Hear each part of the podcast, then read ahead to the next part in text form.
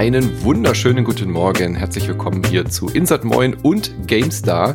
Das ist eine Kooperation zwischen Insert Moin und GameStar Podcast. Äh, mein Name ist Manuel Fritsch. Ich bin sowohl der Moderator und äh, einer der Mitgründer von Insert Moin, einem Podcast, der fast täglich neue Podcasts herausbringt, seit über zehn Jahren. Wir nähern uns jetzt der 3000. Folge.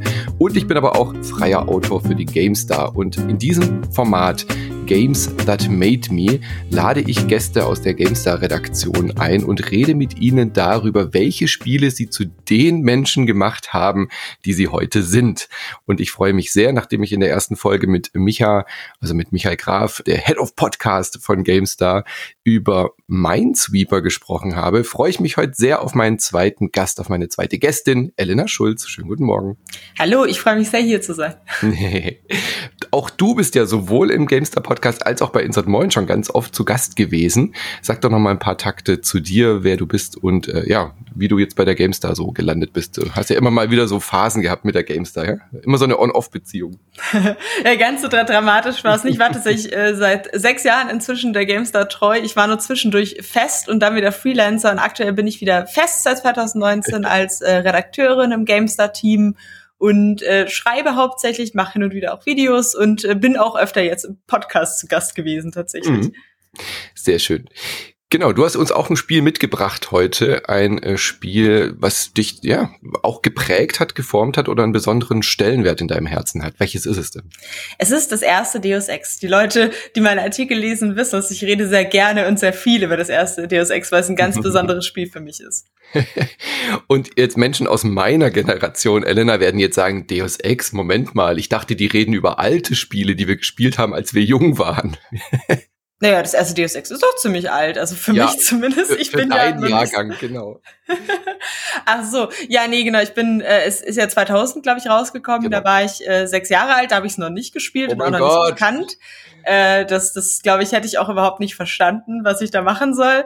Sondern äh, bei mir war es tatsächlich so, dass ich äh, relativ spät erst zum Spielen gekommen bin, beziehungsweise zum Spielen so, wie ich es jetzt als Spielejournalist betreibe. Also ich habe halt mhm. als Kind, äh, da haben wir auch nur neulich einen Podcast so ein bisschen zu Nathalies und meiner Kindheit aufgenommen, weil wir ja zu der jungen Fraktion in der Redaktion gehören.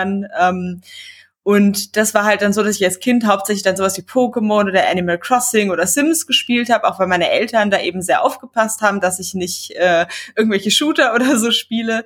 Und äh, bei mir war es dann so, dass ich relativ spät, ich glaube mit 16, 17 oder so, habe ich dann über einen Kumpel äh, das erste Deus Ex entdeckt und das erste Mass Effect, also gleich zwei sehr großartige wow. Spiele mhm. und ähm, habe das dann gespielt und äh, wusste überhaupt nicht, was mich erwartet, weil ich ja sowas in der Art noch nie gespielt hatte und habe dann so richtig so ein Erwachungserlebnis gehabt, weil mir Deus Ex einfach gezeigt hat, dass Spiele halt so viel mehr sind als so eine leichte Unterhaltung. Und das hat dann tatsächlich mich so sehr geprägt, dass ich mich entschieden habe, mehr oder weniger mein Leben Spielen zu widmen, was ja schon ein krasser Effekt ist. ja, war das so richtig beim Spielen der Effekt für dich? Also hatte ich das so weggeblasen, so nach dem Motto, wow, das so können Spiele sein, oder was war das für ein Moment? Äh, ja, also es war einfach so, ich meine, also es fasziniert mich im Nachhinein auch sehr, weil das Spiel sah ja wirklich furchtbar aus, als ich es dann gespielt habe. Also es war überhaupt nicht mehr zeitgemäß von der Grafik her, aber zum einen einfach diese Story, also wie dieses Universum aufgebaut wird mit diesen völlig verrückten äh, Verschwörungstheorien und mhm. den Plot-Twist. Also DSX baut ja ein wahnsinnig spannendes Cyberpunk-Universum auf, was auch äh, bis heute eigentlich unerreicht ist in dem Bereich für mich äh, bei Spielen. Und aber gleichzeitig hast du halt auch diese enorme spielerische Freiheit. Also das hat mich auch sehr fasziniert, dass du nicht einfach einfach nur ähm, den Spielregeln folgst, sondern dass du deine eigenen Regeln im Prinzip machst. Du kannst ja lautlos vorgehen, du kannst Leute belauschen, dann findest du neue Sachen raus, dann findest du irgendwelche Schleichwege und damit kommst du auch durch. Aber genauso kannst du halt quasi den Raketenwerfer nehmen und einfach frontal da reinlaufen und alles wegballern und das ist auch okay. Und das bekommen ja heute viele Spiele noch nicht richtig hin, diese spielerische Freiheit so zu etablieren, wie es halt ein DSX geschafft hat. Ja, für die Leute, die das gar nicht gespielt haben, äh, genau, es ist ein Ego-Perspektive Shooter, aber sehr stealthy, also orientiert sich auch so ein bisschen an Thief, was auch nicht ganz un, also da ist auch jemand dabei, dem das nicht ganz unbekannt sein dürfte, nämlich Warren Spector, war da äh, Project-Leiter oder, oder Director oder wie man das nennt, äh, zusammen mit Harvey Smith, der als Lead-Designer da fungiert hat. Und du hast schon recht, es war einfach bahnbrechend damals auch. Also mich hat dieses Spiel damals auch, ich war dann zwar schon 23, als ich es gespielt habe im Vergleich zu dir, aber auch würde ich auch sagen, ich würde da voll zustimmen, dass alle, die dieses Spiel gespielt haben, haben gemerkt, das ist was Besonderes, da, da, das ist irgendwie was Neues. Ähm, diese Freiheit, die da drin war, dass man wirklich, wirklich das Gefühl hatte, diesmal nicht einen linearen Shooter zu spielen, sondern einfach sehr viele unterschiedliche Aspekte ähm, gehen kann oder Wege gehen kann und Dinge ausprobieren kann. Also diese Einladung zum Experimentieren, das fand ich schon wirklich sehr, sehr begeisternd damals, absolut. Ja, total. Und ich, ich finde halt auch, also es hat halt auch so viele Ebenen und so viele Schichten drin, die mich halt auch, weil ich bin ja ein großer Story-Fan, also ich, ich liebe mhm. Spiele auch sehr für ihre Geschichten und was mich bei DSX natürlich auch sehr fasziniert hat, war, war die Art, wie es so sehr subtil Dinge über seine äh, Charaktere ver verrät einfach. Also da ist der ähm, der Gunther, der ist einfach so ein äh, so ein eiskalter Soldat, der ist zuerst auf deiner Seite und später musst du dann gegen kämpfen. Ich will es auch, wenn das Spiel schon sehr alt ist, überhaupt ja, nicht ja. groß was spoilern, weil ihr sollt das alle nachholen, wenn ihr es äh, noch nicht gespielt habt. Und der ist halt einfach so ein richtiger, so ein, so ein Brute und redet auch irgendwie awkward mit so einem deutschen Akzent und wirkt einfach wie so der austauschbarste, blödeste Charakter, den man sich vorstellen kann. Und wenn man aber genau zuhört und äh, einfach die, die Szenen mit ihm beobachtet, dann ist es halt so eine herzergreifende Story, weil dieser Charakter ist halt mit äh, veralteten Implantaten ausgestattet, also mit äh, Augmentierung, das ist ja im Cyberpunk-Universum ganz ganz beliebt, dass man halt eben so seinen Körper so ein bisschen wie so ein Cyborg verändert und dadurch stärker, schneller, intelligenter und so weiter wirkt. Und äh, der Hauptcharakter, ähm, der hat ähm, so Nano-Implantate, also so total neue, coole Implantate, mit denen man äh, sozusagen sich nicht mehr da irgendwas mechanisch einbauen muss. Und der, der Gunther hat eben noch diese alten Implantate. Und dadurch fühlt er sich total wie ein Auslaufmodell. Und es wird mhm. halt immer wieder dann auch darauf angespielt, dass er halt sich mittlerweile so stark augmentiert hat, dass er gar nicht mehr in der Lage ist, einfache Tätigkeiten auszuführen. Also dann gibt's dann diese Automatenverschwörung, dass er behauptet, dass Leute im Automaten ähm, die die falschen äh, Soda Cans halt ein, also die falschen äh, Getränke einfüllen würden, weil immer wenn er auf den Knopf klickt mit der Fanta, die er will, dann kommt halt das falsche Getränk raus und seine Kollegin meinte, naja, aber vielleicht hast du deine Finger halt so voll gepumpt mit äh, Augmentierung, dass du einfach den Knopf halt nicht mehr richtig triffst. Und es ist so eine klein, ein kleines belangloses Detail, aber je mehr du ihn erfährst, desto bewusster wird dir halt, dass dieser Mensch letztlich an seinem Wunsch zerbricht, äh, dieser perfekte Soldat zu sein, aber es halt nicht hinbekommt, weil er einfach ein Auslaufmodell ist und mhm. du bist derjenige, der ihm alles wegnimmt, der äh, ihm vorgehalten wird als der neue perfekte Soldat, für den er, also er wird halt in dem Moment wertlos, wo du die Szene betrittst und dann wird dir halt auch bewusst, warum er diesen intensiven Hass auf dich hat, weil du ja. ihm eigentlich alles wegnimmst. Und äh, so kleine Geschichten stecken da halt auch drin. Also nicht nur diese gewaltige Verschwörung, sondern auch diese kleinen Geschichten, die, den, die die Charaktere damals für mich total besonders gemacht haben. Mhm. Ja, faszinierend auf jeden Fall. Wie gesagt, also tolles, tolles Writing auch abseits dieser großen Weltverschwörung. Aber auch dieses Cyberpunk-Thema wird halt einfach gut und ernst eingefangen. Also du hast ja auch ein paar Spiele vorher genannt, die du so gespielt hast. Das wirkte, ich, ich, ich finde es immer blöd zu sagen, die Spiele, äh, ein Spiel wirkt erwachsen oder so. Aber bei Deus Ex passt halt einfach. Ich meine, wir reden ja auch drüber, dass äh, du das gespielt hast, als du eher ein bisschen jünger noch warst. Kannst du das bestätigen, dass du so das Gefühl hattest, okay, Spiele sind nicht nur für Kinder, sondern Deus Ex ist auch was, was mich als erwachsener Mensch, als, als Grown-up irgendwie begeistern werden wird? Äh.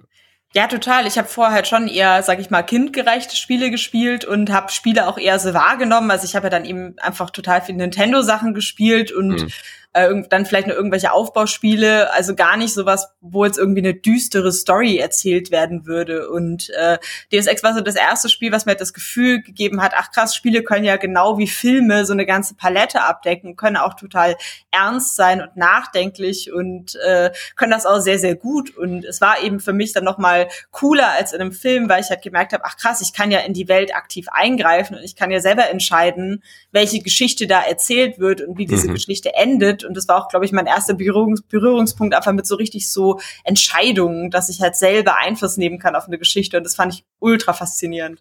Wie alt warst du denn jetzt dann wirklich, als du es gespielt hast? Du hast es ja bestimmt nicht mit sechs Jahren dann 2000. Nee, nee, äh, das, genau, also ich war so 16 oder 17. Also ich war, also so jung war ich tatsächlich gar nicht mehr. Mhm. Ähm, aber es war halt so, dass quasi äh, ich halt schon Interesse an Spielen hatte, aber gar nicht so richtig äh, einfach drin war in dem Thema und so gar nicht richtig wusste, was so abseits von äh, Adventures und so weiter halt gibt, was interessant sein könnte. Und dann hat eben ein Freund gesagt, hey, das ist richtig cool, spiel das einfach mal. Und ich bin dann wirklich komplett in diesem Spiel versunken und wollte gar nicht mehr aufhören. Und wir haben dann sogar den Multiplayer zusammen gespielt, den, glaube ich, kein Mensch außer mir jeweils spielen wollte über eine äh, künstlich erzeugte LAN-Verbindung, weil es ging ja gar nicht online. Und äh, haben dann quasi den auch rauf und runter gezockt, weil ich dann einfach noch mehr aus diesem Universum haben wollte und äh, noch da noch tiefer drin versingen. Und ich habe dann auch äh, den zweiten Teil gespielt, Invisible War, den ich sogar äh, mhm. auch besser fand als die meisten, glaube ich. Der leider um, aber nicht an den ersten ranreicht. Nee, nee, also für mich kommt kein ja. Deus Ex später nochmal an den ersten ran. Aber äh, ich habe trotzdem die ganze Reihe dann weiter mhm. begeistert gespielt und mich dann eben auch anderen Spielen geöffnet, habe auch das erste Mass Effect gespielt, habe die Mass Effect-Reihe dann auch begeistert für mich entdeckt und dann ging es so lang langsam los, dass ich angefangen habe, ganz viele Spiele zu spielen und äh, mich da auszuprobieren. Und äh, noch mal ein paar Jahre später war es dann eben so, dass ich äh, einen Job bei der Gamestar bekam als hm. Newsautorin. Mhm. Und dann war es natürlich endgültig um mich geschehen, als ich dann gemerkt habe, ach krass, ich kann ja über Spiele schreiben und damit sogar Geld verdienen. Würdest du sagen, dass Deus Ex dich auch spielerisch geprägt hat im Sinne von, was jetzt so deine Genres geworden sind? Äh, also man hat ja immer so ein bisschen so einen Geschmack, so einen Spielegeschmack, was, äh, welche Genres einen eher ansprechen, welche Spielarten einen eher ansprechen. Meinst du, man kann das darauf zurückzuführen, dass Deus Ex da war und dir empfohlen wurde und du das dann entdeckt hast? Total. Also ich hatte ja neulich auch einen Podcast, wo es um Arcane ging, also um diese äh, Spiele von Arcane, die jetzt Deathloop gemacht haben und die äh, machen ja diese Immersive Sims, die hm. von ihrer Art her sehr ähnlich sind wie Deus. Ex. Also du hast ja auch quasi irgendwie eine, eine Art Sandbox und kannst da ganz viele Entscheidungen treffen, die alles angucken, Wege finden. Äh, das Honor ja zum Beispiel auch und da ist ja sogar der, äh, wie heißt der, Harvey Smith? Mhm. Genau, der ist ja da auch von Deus Ex dann äh, zu Dishonored gewechselt. Ähm, und ich glaube, das merkt man da auch, dass es in, die, in dieselbe Richtung geht. Und äh, da haben wir eben drüber geredet in dem Podcast, dass das eigentlich unser Lieblingsgenre ist. Und äh, das stimmt bei mir auch tatsächlich. Also dieses Immersive Sim ist für mich eigentlich ein Genre, was noch Rollenspiele, Action-Adventures und alles, was ich sonst noch gerne mag, einfach toppt, weil es mir diese Freiheit gibt. Und ich glaube, es ist einfach das Genre, das am besten versteht, wofür Spiele gemacht sind. Weil Spiele, die große Stärke ist ja dieses interaktive Entdecken, Erkunden, Ausprobieren und dieses so der Geschichte seinen eigenen Stempel aufdrücken. Und viele andere Spiele sind für mich immer noch zu sehr, dass sie halt versuchen, äh, wie Filme großartig zu sein. Also dass sie gerade bei der Story sich eben bemühen, wie ein Film zu sein. Und das kann auch super funktionieren. Ich mag auch filmische Adventures sehr, sehr gerne. Aber dieses interaktive Storytelling darüber, über das, was ich mache und was ich entdecke, ist halt wirklich eine einzigartige Stärke, die diese Spiele und dieses Genre perfekt umsetzen. Ja. Nee, da gebe ich dir absolut recht. Also ich finde, Immersive Sim sind die Königsklasse der, der Videospielerzählung, weil sie eben was machen mit dem Medium, was Film, Buch und so weiter nicht können. Ja, also dieses interaktive selber abbiegen, selber entscheiden, aber eben nicht auf Schienen, wie es jetzt vielleicht die Telltale Adventures oder so waren, sondern eben dieses Immersive, dass das, was du entdeckst, das, was du entscheidest, prägt die Geschichte, die du da drin erlebst. Und äh, Warren Spector, der ja Deus Ex hier auch mitgemacht hat, hat ja auch Thief, habe ich schon erwähnt. Das ist ja noch eher ein bisschen klassischer, aber aber System Shock war halt auch so einer der Spiele, die äh, in dieser Historie, in dieser DNA einfach ganz wichtig sind. Und ich gebe dir absolut recht, sowas wie Deathloop und die Arcane Studios, die gäb's, glaube ich, nicht, wenn sie nicht damals alle Deus Ex und System Shock, glaube ich, geliebt hätten. Das, das merkt man diesem Studio an, das merkt man diesen Spielen an, dass die quasi die, die Kinder dieser Urväter sind. Ja, total. System Shock ist da auch ein super Beispiel. Hast du das nachgeholt dann auch, System Shock? Äh, ich habe es sehr spät angefangen, System Shock 2. Ich habe es dann äh, nicht fertig gespielt, weil das äh, auf meinem PC super viele Probleme gemacht hat, technisch mhm. leider. Ich will es endlich mal noch mal fertig spielen, wenn ich Zeit habe. Das fand ich auch super cool, weil als großer Sci-Fi-Fan äh, passt das natürlich auch sehr gut in mein Beuteschema. Ja, total. Ich bin auch sehr gespannt auf dieses Remaster, Remake. Äh, das wird sicherlich auch nochmal ein spannendes Erlebnis, weil das muss man schon dazu sagen. Äh, Deus Ex, System Shock sowieso, das ist ja äh, sehr veraltet. Man konnte ja nicht mal mit der Maus frei gucken. Das kann man sich gar nicht mehr vorstellen. Ähm, aber Deus Ex war ja zumindest schon 2000 schon ein relativ modernes Spiel. Aber ich habe mir jetzt auch in Vorbereitung auf diesen Podcast nochmal ein Let's Play so quer geschaut. Mein Gott, das kann man ja fast nicht mehr angucken, oder? Von der von diesen äh, blockigen Vektorgesichtern. Äh, uh. Die Grafik ist furchtbar. Die war, als, als ich es nachgeholt habe, war mhm. die Grafik schon furchtbar. Das spricht nochmal dafür, wie gut dieses Spiel ist, dass die 17-jährige Elena nicht gedacht hat, ach du Scheiße, weg ja. damit, äh, wie könnt ihr jetzt wagen? Ähm, ja, und ich, ich habe auch dann noch später nochmal mit dieser Revision-Mod das gespielt. Es gibt ja auf äh, Steam so eine Mod, die ist einfach ein bisschen nochmal aufhübscht. Die ändert leider auch teilweise Sachen am Leveldesign und so. Das hätte es jetzt für mich nicht unbedingt gebraucht. Aber wenn ihr Deus Ex noch mal ein bisschen hübscher erleben wollt, mit bisschen schärferen Texturen und nicht ganz so kantig, dann ist das eine gute Möglichkeit. Und ja, also insgeheim, ich wünsche mir ein bisschen so ein äh, Remake zum ersten Deus Ex, wie es bei Mafia gewesen ist. Also so mhm. Deus Ex in zeitgemäßer oh Grafik, Gott, ja. das wäre halt unfassbar cool. Also wenn die das machen würden, ich äh, würde, glaube ich, sterben vor Freude. Ja, ich auch. Aber ich meine, es wird ja eh gerade alles remastered und nochmal zurückgebracht, äh, auch mit halbgaren Qualitäten, wie jetzt bei, bei Diablo oder so. Also so, so ein Remake brauchen wir bitte nicht. Ja, oder die GTA Trilogy jetzt oh, ja, als oh, aktuelles ja. Beispiel. Nein, aber so wie Mafia, genau. Mafia fand ich ein sehr, sehr schönes Beispiel, wie man es schafft, die, dieses Spiel in die Neuzeit zu holen, ähm, auch ein bisschen modernisiert, aber eben gerade diese Story und diese Freiheit von dem Deus Ex wäre aber, glaube ich, ein recht großes Projekt. Also ist, glaube ich, keine leichte Aufgabe bei so einem offenen Spiel mit so viel offenen Entscheidungsmöglichkeiten. Nee, es ist ja sicherlich eine Herausforderung. Ich fände halt schön, einfach um halt jüngeren Leuten die Chance zu geben, dieses Spiel nochmal so zu erleben. Weil ich habe das Gefühl, dass die späteren DSX, die haben ja nicht mehr so gut das eingefangen, was Deus Ex so fantastisch gemacht hat. Also ja. zwischendurch haben sie ja dann das Schleichen stark bevorzugt und äh, die, dann Mankind Divided hatte so ein bisschen auch das Problem, dass halt die Story nicht so richtig äh, in Fahrt gekommen ist. Und deswegen habe ich das Gefühl, dass die jüngeren Generationen halt gar nicht mehr so richtig verstehen, warum Deus Ex so großartig war. Das hat einfach mhm. nur irgend so ein äh, Action-Adventure jetzt wahrscheinlich oder irgend so ein Shooter, der äh, halt bisschen Entscheidungen und Freiheit drin hat, aber es versuchen gerade ja viele Spiele. Und äh, deswegen wäre es halt so cool, das den Leuten noch mal zu geben mit äh, äh, eben einer schöneren Grafik, weil halt, wenn man heute hingeht und sagt, ihr spielt mal dieses Spiel von 2000, was aussieht wie ausgekotzt, dann äh, sagen viele wahrscheinlich, uff, ähm, lass mal. Kannst du dir denn erklären, warum die Nachfolger Deus Ex das alles nicht mehr einfangen konnten? Ich meine, die hatten doch mit dem ersten Deus Ex schon eine perfekte Formel, meiner Meinung nach. Das Spiel wird von Fans und KritikerInnen geliebt, gelobt, über den Klee äh, gefeiert aber äh, die, alle Nachfolgespiele sind nie wieder daran gekommen, aber haben es auch nicht versucht, meiner Meinung nach. Die haben ja immer irgendwie einen anderen Weg eingeschlagen, der nicht typisch Deus Ex war. Ich verstehe aber ehrlich gesagt nicht warum. Weil ich meine, dass, dass Studios immer wieder das gleiche Spiel rausbringen können, das sehen wir doch auch an Assassin's Creed. Und auch da gibt's ja immer wieder kleine Evolutionsschritte, aber die ja meistens die Formel auch ein bisschen verbessern. Bei Deus Ex ging es irgendwie immer in die falsche, in die andere Richtung.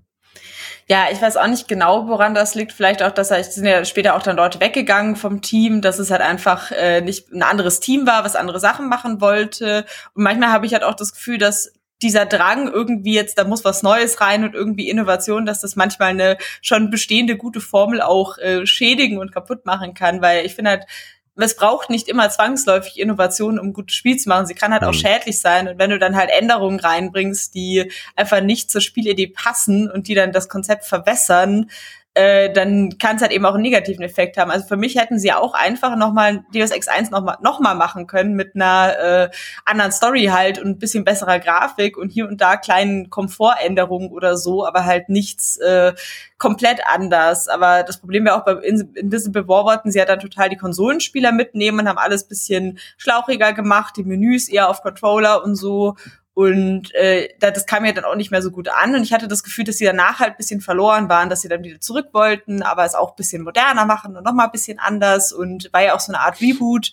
Und äh, irgendwie haben sie dann nicht mehr so richtig ihre Identität gefunden und gleichzeitig, auch, auch wenn die neueren Deus Ex ja auch gute Wertungen bekommen haben und auch gut angekommen sind, äh, habe ich das Gefühl, dass es halt auch nicht mehr diesen Stellenwert dann hatte. Also mhm. die Verkaufszahlen waren, glaube ich, nie so super dann, auch weil Deus Ex jetzt ja mehr oder weniger auf Eis liegt. Sie hatten ja zwischendurch dann auch diese Idee mit so Deus Ex Universe, mit irgendwie dann Comics und dann mhm. hier noch so ein Multiplayer und Hickhack. Und ich glaube, sie wollten diese Marke einfach groß aufbauen, aber sind daran gescheitert, dass diese Ident Grundidentität schon gar nicht mehr da war, die jetzt die Leute damit verbinden, wie jetzt bei dem Assassin's Creed oder so. Tja, Deus Ex 3 ist ja dann auch eingestellt worden und dann irgendwie wieder ja, wieder so, also es ist so eine schwierige Geschichte dann bei, bei Ion. Ion Storm hießen die Entwickler, genau, die bei Eidos waren. Das finde ich sehr, sehr schade. Gibt es denn so Spiele, die dich äh, immer wieder auch an Deus Ex äh, erinnert haben oder die so diesen, diese Lücke dann im Herzen äh, füllen konnten? Also ich meine, sowas wie Dishonored hast du schon angesprochen, aber das ist halt ein völlig anderes Thema. Äh, ja, aber tatsächlich, also mir ging es da vor allem um diese, diesen Immersive Sim-Charakter und da haben mhm. Dishonored, Prey und so weiter äh, diese Lücke in meinem Herzen ja. äh, geschlossen. Und sonst tatsächlich, ich bin auch äh, also was zum Beispiel Cyberpunk angeht, ich finde Cyberpunk 2077, auch wenn es natürlich viel Kritik geerntet hat, das Cyberpunk-Universum hat mich trotzdem wohlig angenehm mhm. an Deus Ex erinnert, auch wenn ich der Meinung bin, dass Deus Ex es noch bisschen besser macht. Aber trotzdem finde ich auch immer schön, wenn äh, Cyberpunk irgendwo vorkommt, weil Deus Ex hat eben auch meine Liebe für dieses Genre entfacht, weil ich finde einfach Cyberpunk ist ähm, so ein wichtiges und spannendes Genre, gerade aktuell, weil es halt die Art von Cypher ist, die im Prinzip so schon vor der Tür steht. Also alles, was äh, da passiert, äh, ist nicht mehr so weit in der Zukunft, wenn wir so weitermachen wie jetzt. Also es ist äh, so eine morbide Faszination, glaube ich, äh, bei diesem Genre, weil man halt weiß, so, mh, hm, das äh, ist alles gar nicht mehr so Science Fiction, was da passiert. Mm, ja also ich bin ja da voll bei dir. Deus Ex hat auch einen riesigen Stellenwert bei mir im Herzen, äh, hat mich auch sehr geprägt, gerade weil ich auch zu der Zeit mich auch schon eben sehr für Cyberpunk interessiert habe. So Shadowrun als Rollenspiel hatte ich, glaube ich, zu der Zeit auch aktiv noch gespielt und deswegen war ich da voll drin und ich gebe dir absolut recht. Also Cyberpunk 2077 ist sehr viel besser als sein Ruf. Ähm, und gerade wenn man so Spiele wie Deus Ex mochte, finde ich, ist es so ein, ich hatte so ein Heimkommen-Gefühl, als ich Cyberpunk 2077 gespielt habe. Es hat nicht ganz so diese spielerischen Freiheiten von Deus Ex, aber thematisch und diese Welt und äh, wieder über dieses, über diese Themen Transhumanismus, Augmente in Körper bauen, was macht es mit, mit einem Menschen, wenn da Technik eingebaut wird und so. Und diese ganzen Sweet Spots, die hat's für mich voll getroffen. Also ich war da voll glücklich mit beim Spielen.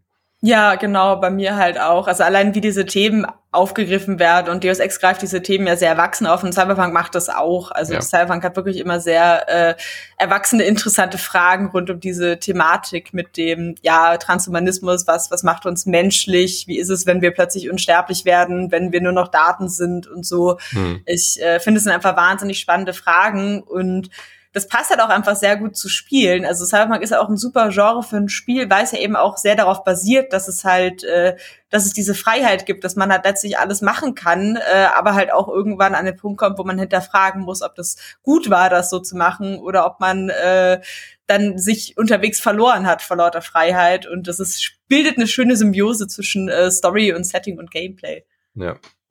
Äh, du hast so im Vorgespräch oder vorhin auch kurz angesprochen, so du wärst, glaube ich, nicht bei der GameStar, wenn du nicht Deus Ex gespielt hast. Würdest du das so, so krass formulieren?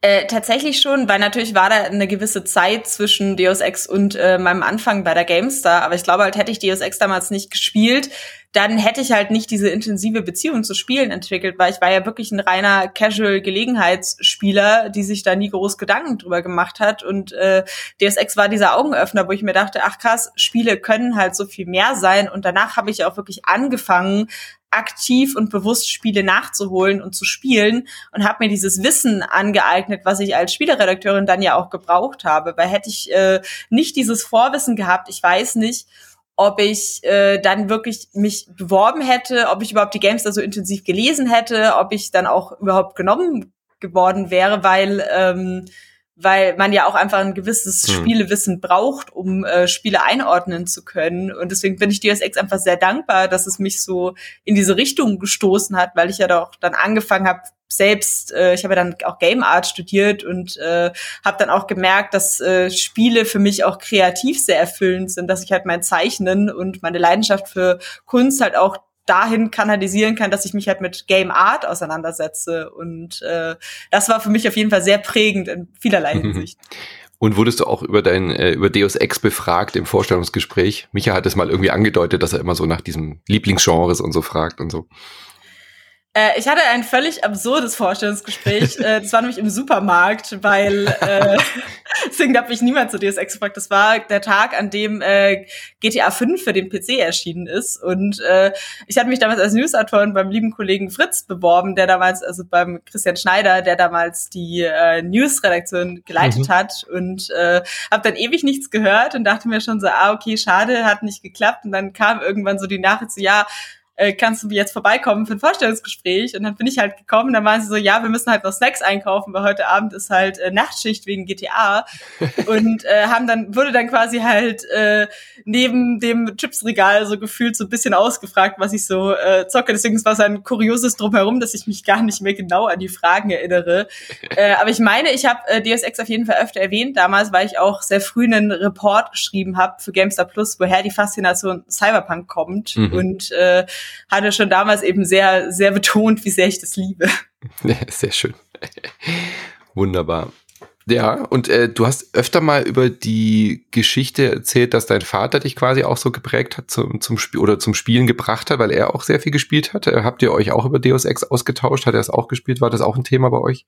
Ich glaube, das war ich nicht, weil mein Vater hat überhaupt nicht gespielt. War das, war das Geraldine, oder? Ich glaube, das war Geraldine oder ja. jemand anderes. Aber äh, wie mein Vater mich beim Spielen geprägt hat, war tatsächlich so, dass er halt einfach einen PC hatte und mich an diesem PC hat spielen lassen. Äh, dann war das, das, das meinte ich, genau, ja. Genau, also er war da nie so super angetan davon, dass ich super viel spiele, meine Mutter auch nicht, aber ähm, ich hatte, also was er halt cool fand, war PC und es war halt wichtig, dass ich mich mit einem Computer auskenne. Das heißt, ich habe mhm. einfach sehr früh schon gelernt, wie man einen Computer bedient und ähm, habe dann natürlich auch angefangen zu spielen und sowas wie Sims oder Anno oder so, das haben meine Eltern dann schon unterstützt oder SimCity und haben mich das dann auch spielen lassen und ich glaube schon, dass, dass das auf jeden Fall auch geholfen hat, mich diesem Thema zu öffnen, dass ich einfach von Kindheit an keinerlei Berührungsängste mit Computern hatte, weil äh, das war halt einfach auch dann der, der Grund, warum es mir, glaube ich, auch dann doch relativ leicht fiel, mich in das altbackene Deus Ex einzufinden. Äh, dadurch, dass ich halt eben computermäßig schon sehr firm war, auch wenn ich eben früher dann, äh, wenn ich dann immer weniger am PC gezockt habe, aber dann dafür später immer wieder umso mehr. Hm. Also meine Eltern konnten mich einfach, sag ich mal so, nicht abhalten davon, mich in Computerspiele zu verlieben und dann letztlich äh, diesen Weg einzuschlagen, auch wenn sie es vielleicht gerne gemacht hätten. Aber inzwischen unterstützen sie mich sehr. Lern doch was Anständiges, Elena, haben sie bestimmt gesagt. Ja, wobei, ich, ich habe ja kurz Jura studiert und haben meine ja. Eltern gemeckert, warum ich nichts Kreatives mache. Also man kann es den Leuten auch nicht recht machen. Aber ehrlich, oh Mann, Eltern, ey. Oh. ich bin, glaube ich, die einzige Tochter, Tochter, wo äh, gesagt wurde, Jura, echt jetzt, ach komm, mach doch Geil. Design oder so. Man kann es ihnen nicht recht machen, das ist immer ja. so, genau. Ah, herrlich, sehr schön. Ja, dann äh, sage ich vielen lieben Dank, Elena, äh, über deine Geschichte, wie dich Deus Ex äh, geprägt hat, was äh, Deus Ex aus dir gemacht hat. Das klingt so brutal, aber was Gutes, hoffe ich. Aber im, im Namen der gesamten GameStar-Redaktion kann ich, glaube ich, sagen, danke Deus Ex, dass ihr Elena zu uns gebracht habt. Ja, Sehr schön. Dann äh, viel Spaß weiterhin beim äh, Finden neuer Spiele, beim äh, Hoffen auf weitere spannende Cyberpunk-Spiele. Da bin ich ganz bei dir. Gibt's denn irgendwas in die Richtung, auf das du dich freust? Boah, lass mich mal überlegen. Was ist denn so das nächste große Cyberpunk-Ding? Nach Cyberpunk, genau. Cyberpunk 2. Nee, äh, das Next-Gen-Update, genau. Oh mein Gott, ja. Nee, ich, ich hoffe, dass Cyberpunk bald bei allen vernünftig läuft, dass sie es alle erleben können. Und äh, sonst tatsächlich, bitte gebt mir einfach dieses Deus Ex Remake. Ich will mhm. das. Oder ein neues Deus Ex von mir aus, wenn ihr sagt, ihr wollt kein Remake. Aber eins von beiden wäre äh, tatsächlich sehr cool. Und äh, sonst tatsächlich auch, weil du es vorhin gesagt hast, äh, System Shock. Sowohl das Remake als auch System Shock 3 habe ich mega genau. Bock drauf. Leider ist da die Entwicklung auch bisschen äh, äh, kommt ins Stocken. Äh, deswegen hoffe ich, dass da noch irgendwas rauskommt, weil da habe ich auch richtig Lust drauf. Ja, ja, System Shock 3 bin ich auch schon sehr gespannt drauf. Oder das Remake, da bin ich ganz bei dir. Und warum nicht? Also liebe, liebe Eidos, liebe Ironstorm äh, oder Arcane, äh, boah, stell dir vor, Arcane Studios kriegt die Lizenz für, für, so, für ein Deus Ex Reboot. Oh, das wäre so super. Das, Traum. Oh, das, Mann, jetzt hast du mir den Ich habe Gänsehaut. so schön. Ich, ich würde, ich glaube, ich würde einfach weinen, wenn ich diesen Trailer ja. sehe. Ich, ich wäre, ich wäre völlig durch. Cool. Dann machen wir ein Reaction-Video dazu. Sehr ja, cool. bitte. Gut, dann sage ich vielen lieben Dank und äh, bis zum nächsten Mal. Und wenn euch das Format gefällt, gebt uns gerne Feedback, äh, könnt auch gerne vorschlagen, wen wir als nächstes einladen. Also wir wollen jetzt erstmal so ein bisschen innerhalb der GameStar Game Pro Redaktion abklappern, um euch die Leute auch näher vorzustellen, was sie so geprägt hat. Aber wir sind natürlich auch offen, vielleicht mal irgendwelche ja, Promis oder Leute aus der Szene einzuladen und äh, deren Spiele, die sie geprägt haben, vorzustellen. Vielen lieben Dank und dann sage ich bis zum nächsten Mal. Gerne, es war super. Tschüss. Tschüss.